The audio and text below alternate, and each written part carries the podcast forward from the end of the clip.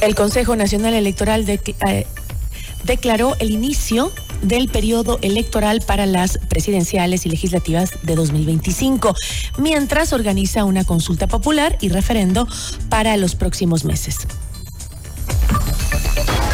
La entrevista a la carta, en diálogo directo con los protagonistas de los hechos.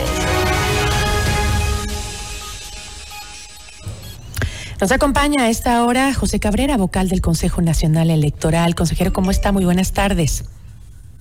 Buenas tardes, eh, Gisela. Buenas tardes a la ciudadanía. Gracias por la oportunidad de dirigirme al país e informar de los procesos electorales. Estoy a las órdenes. Muchísimas gracias. La planificación de eh, los dos procesos electorales se deberá realizar en medio de dos coyunturas muy complejas. Una, la crisis de violencia que se vive en el país y la otra, pues la crisis económica que atraviesa el Estado. En este contexto, el CNE ya adelanta pues la planificación de las votaciones de 2024 y 2025, aunque el organismo todavía tiene algunas deudas de anteriores procesos electorales que no han sido saldadas. ¿Existe ya en firme un calendario para los procesos electorales?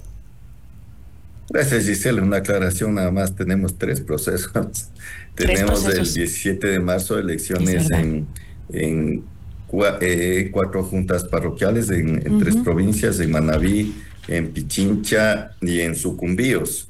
Eh, en paralelo, estamos trabajando ya con el tema de las eh, la preparación para el proceso electoral 2025 y esperando lo que todo eh, la ciudadanía conoce, las eh, que se resuelva de parte de la Corte Constitucional y a las preguntas para también trabajar en el proceso de eh, la consulta popular y referéndum. Sí, en cuanto a su pregunta, todavía tenemos deudas con eh, proveedores, con funcionarios del Consejo Electoral, con los mismos medios de comunicación en lo que se refiere a las franjas publicitarias. Aproximadamente son 10 millones eh, que debemos... ¿Son del último proceso electoral o de anteriores? receptoras del voto. Son del último proceso electoral.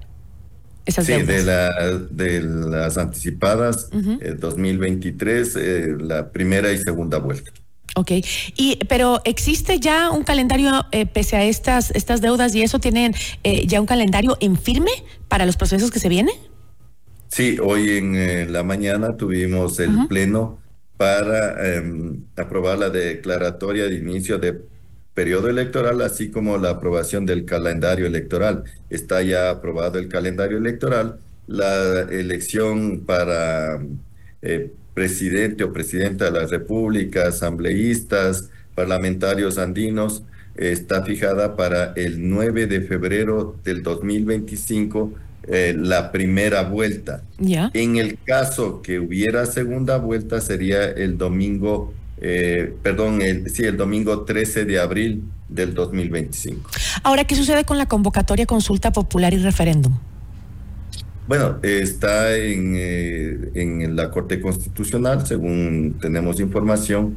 Eh, la Corte Constitucional, una vez que resuelva, informa al peticionario de la consulta popular, que en este caso es el Ejecutivo, el mismo que eh, recibirá esa, ese informe de la Corte Constitucional, emite un decreto ejecutivo. Este decreto ejecutivo eh, debe estar en el registro oficial, publicado en el registro oficial, e inmediatamente nos comunican y empiezan los plazos para nosotros como Consejo Electoral.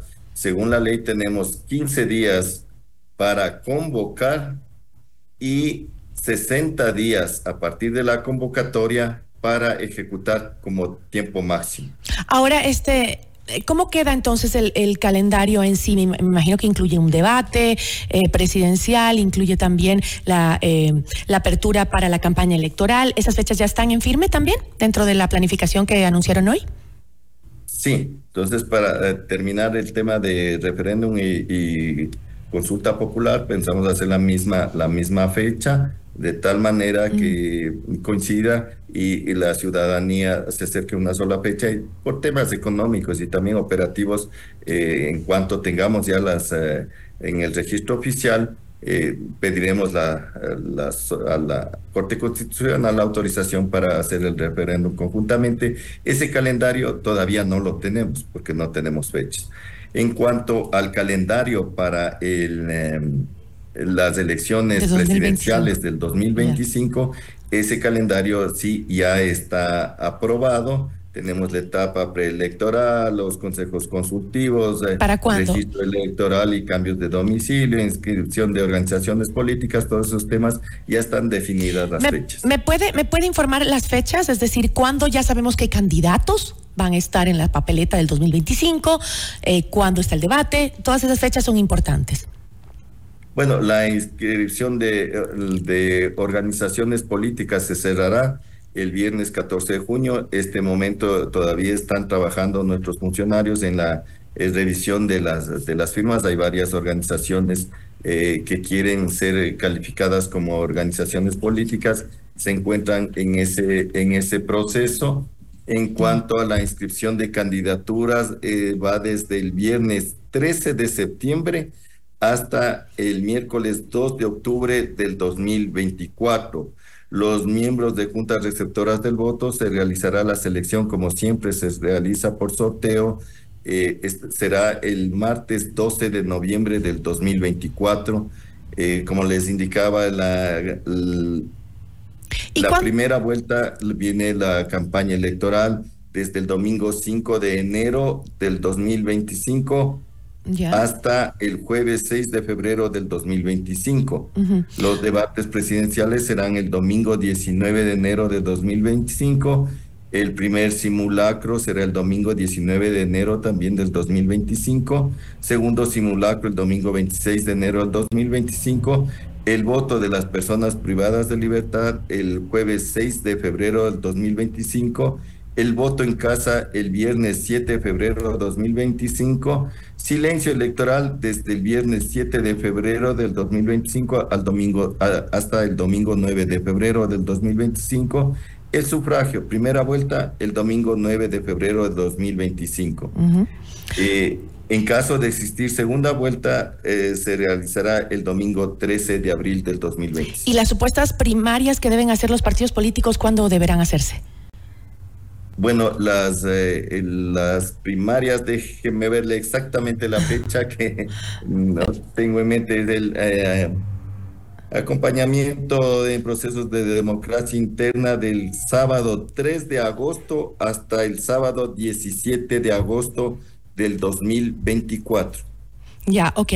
Las fechas nos quedan claras. Ahora, este, usted había leído que eh, usted había mencionado que el Consejo em, eh, Nacional Electoral todavía no había aprobado ningún presupuesto, pero que debería ser un valor muy parecido al proceso de elecciones anticipadas, que fue de alrededor de 80 millones de dólares. Eh, mi pregunta va enfocada hacia en un país en donde eh, no se ha podido pagar a tiempo ni siquiera al sector público. el CNE no puede hacer elecciones un poquito más austeras en comparación a las de el 2023 debido a la situación que estamos? Esa es mi preocupación, Gisela, de manera personal y tengo entendido que el resto de mis compañeros, la parte económica. Eh, fíjese que tenemos que hacer una consulta popular. Primero, tenemos que hacer una consulta popular que según las, eh, la revisión de nuestra, de, mi consejería, de, de mi equipo, saldrá por unos 50 o 55 millones que sería el primer proceso, eh, que en ese necesitamos eh, las certificaciones presupuestarias de inmediato porque son en 60 días nada más que tenemos para, para ejecutar. En el caso del proceso de 2025, eh, generalmente Finanzas va haciendo desembolsos cada dos meses, tres meses, conforme va avanzando el calendario electoral. Pero en el caso del, del de la consulta popular y referéndum y tiene que ser inmediatamente el desembolso y usted lo ha dicho, no tenemos dinero ni para pagar las deudas que tenemos y ya tenemos que enfrentar otro otro proceso que el, Consejo Electoral tiene que cumplir, pero también necesitamos eh, recursos. De todas maneras, como vuelvo a decirle, esto es un estimado de parte de mi consejería. Ya. El, Pleno como tal tendrá que aprobar los presupuestos tanto para consulta popular como para las seccionales. Y, ahí podemos decir el valor definitivo de, la, de, los diferentes procesos. ¿Y qué va a pasar con el voto en el exterior? ¿Va a ser telemático? ¿Va a ser presencial? ¿Cuánto dinero se tiene previsto también para que cueste ese sistema?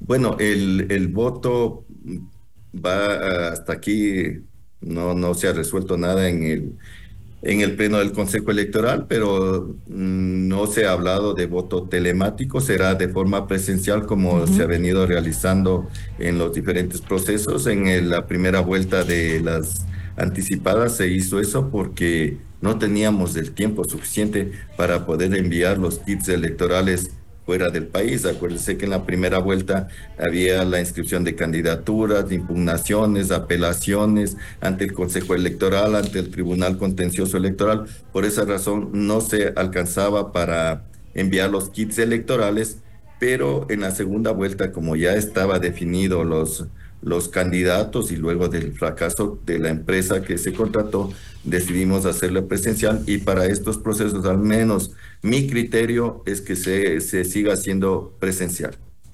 Listo, Pero igual que... respetaré la decisión del Pleno. Estaremos muy atentos para ver cómo, cómo lo manejan entonces. Le agradezco mucho, consejero. Gracias por habernos acompañado. Gracias a ustedes, Isela, y como siempre a las órdenes. Una buena tarde. Muchísimas gracias. Nos acompañó José Cabrera, vocal del Consejo Nacional Electoral.